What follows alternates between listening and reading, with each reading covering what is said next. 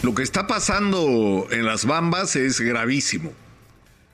Y lamentablemente, y una vez más, la agenda de nuestra clase política no corresponde con lo que son los verdaderos intereses de todos los peruanos. ¿Y por qué digo esto? Porque lo que está en juego en las Bambas no es solo una operación minera, que es la más grande del país, y cuya paralización en este momento, es decir, las operaciones pararon el 14 y la producción de, cobre paró el 20 de abril. ¿Y eso qué significa? Que se dejó de producir cobre por cerca de 10 millones de dólares diarios y que el Estado peruano dejó de percibir a partir de ese momento más de 5 millones de soles diarios solamente por impuesto a la renta y regalías. Es decir, que está paralizada una de las fuentes de ingreso más importantes del país para pagar todo lo otro que hay que pagar.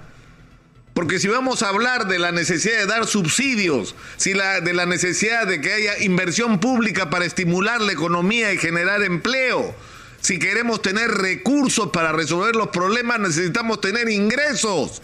Y nuestra principal fuente de ingresos es la minería y dentro de la minería las bambas.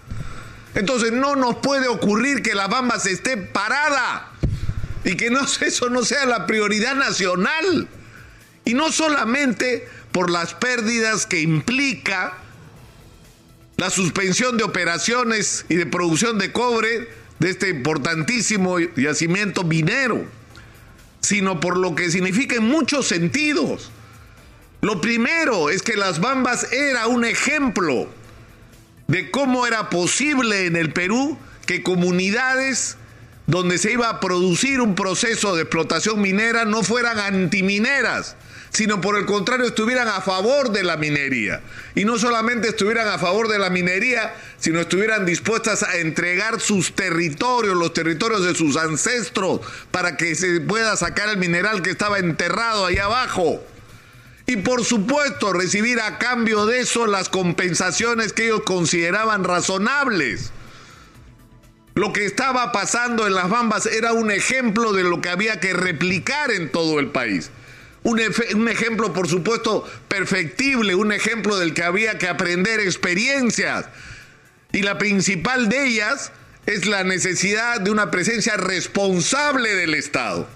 Porque en el Perú la minería tiene que ser una política de Estado. Durante la pandemia se calculaba que en el Perú habían enterrado 600 mil millones de dólares en mineral, y ni siquiera contando todos, sino lo más importante, porque a eso habría que sumar el litio, que no sabemos hasta ahora cuánto puede valer. Pero luego de la pandemia y con el superboom en el precio de los minerales a nivel internacional, eso vale mucho más, pero no vale nada si está enterrado. Entonces, si no es una política de Estado, si no es una política de gobierno el extraer ese mineral, por supuesto, respetando el medio ambiente, eh, corrigiendo cualquier daño que se pueda producir, porque es inevitable que esto va a tener un impacto, cualquier acción humana va a impactar sobre la naturaleza y sobre la vida de las personas, pero sobre todo cambiándole la vida a las comunidades y a la gente que está dispuesta incluso, como ya he señalado, como ha ocurrido en las Bambas, a ceder su territorio. Tiene que ser una prioridad del gobierno de turno, sea quien sea este y sea cual sea su signo político, porque esto tiene que ser una política de Estado y no lo ha sido. El Estado se ha puesto de perfil. Ha dejado que se arreglen entre la empresa y las comunidades y ha llegado al final a apagar incendios y en algunos casos a encenderlos con sus intervenciones absolutamente impertinentes. Y se ha perdido la experiencia. Paola Bustamante, que era una persona sumamente valiosa, que conocía los procesos, que sabía lo que está pasando, que conocía a los protagonistas, a las personas, a los interlocutores, que conseguía. ¿Dónde está la señora? La sacaron, ya no está. ¿Por qué hacemos eso? ¿Por qué somos tan irresponsables? ¿Por qué no tenemos la visión de que hay que poner en el aparato del Estado, en el lugar que corresponde a la persona más calificada para enfrentar los problemas? Y no estar yendo como está pasando ahora a averiguar qué es lo que está ocurriendo. averiguar qué es lo que está ocurriendo, qué es lo que hace el señor ministro de Energía y Minas. Porque la gente que sabe no está donde debería estar. Pero hay un, un asunto que es decisivo, adicional y finalmente, que lo que pasa en las bambas no tiene que ver y no se queda en las bambas. Esa es la imagen que como país emitimos al mundo. Si somos o no un destino confiable de inversión y lo que está pasando hoy es que la inversión minera se paró y que por lo tanto esos recursos de los que hoy estamos disfrutando los vamos a perder porque esos inversionistas se van a ir a otros destinos porque no aparecemos como un país confiable. Y es una enorme irresponsabilidad que se haya permitido que las cosas, lleguen al límite que han llegado. Y hay disputas, sí, hay desentendimientos, sí, pero ninguno de ellos, ninguno de ellos no puede ser resuelto sentados en una mesa conversando como se ha hecho hasta hoy. Y el Estado tiene que garantizar, por un lado, que la empresa cumpla los compromisos, pero que por otro lado en algún momento se produzca un cierre de los compromisos. Porque es legítimo que las comunidades pidan que les paguen lo que supone el sacrificio que están haciendo al entregar sus tierras y que sus vidas cambien, por supuesto que sí.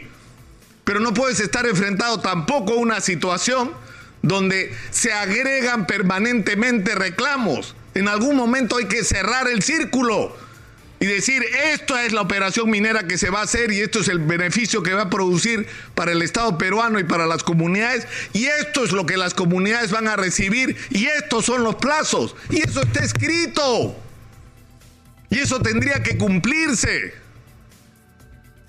Entonces, si no hacemos algo y pronto en relación a las Bahamas, este sábado 7 es un día trascendental porque se tiene que producir, porque tiene que ocurrir una reunión entre las comunidades, los representantes del gobierno y la minera. Y el gobierno debería establecer como prioridad número uno esa reunión. Nadie sale de esa reunión hasta que no hay un acuerdo. Y hasta que se acabe este conflicto. Nadie sale. Esa debería ser la política del gobierno frente a una situación como esta, pero estamos discutiendo de cualquier cosa, menos del destino y el futuro del país que se está jugando hoy en las bambas. De eso es de lo que estamos hablando.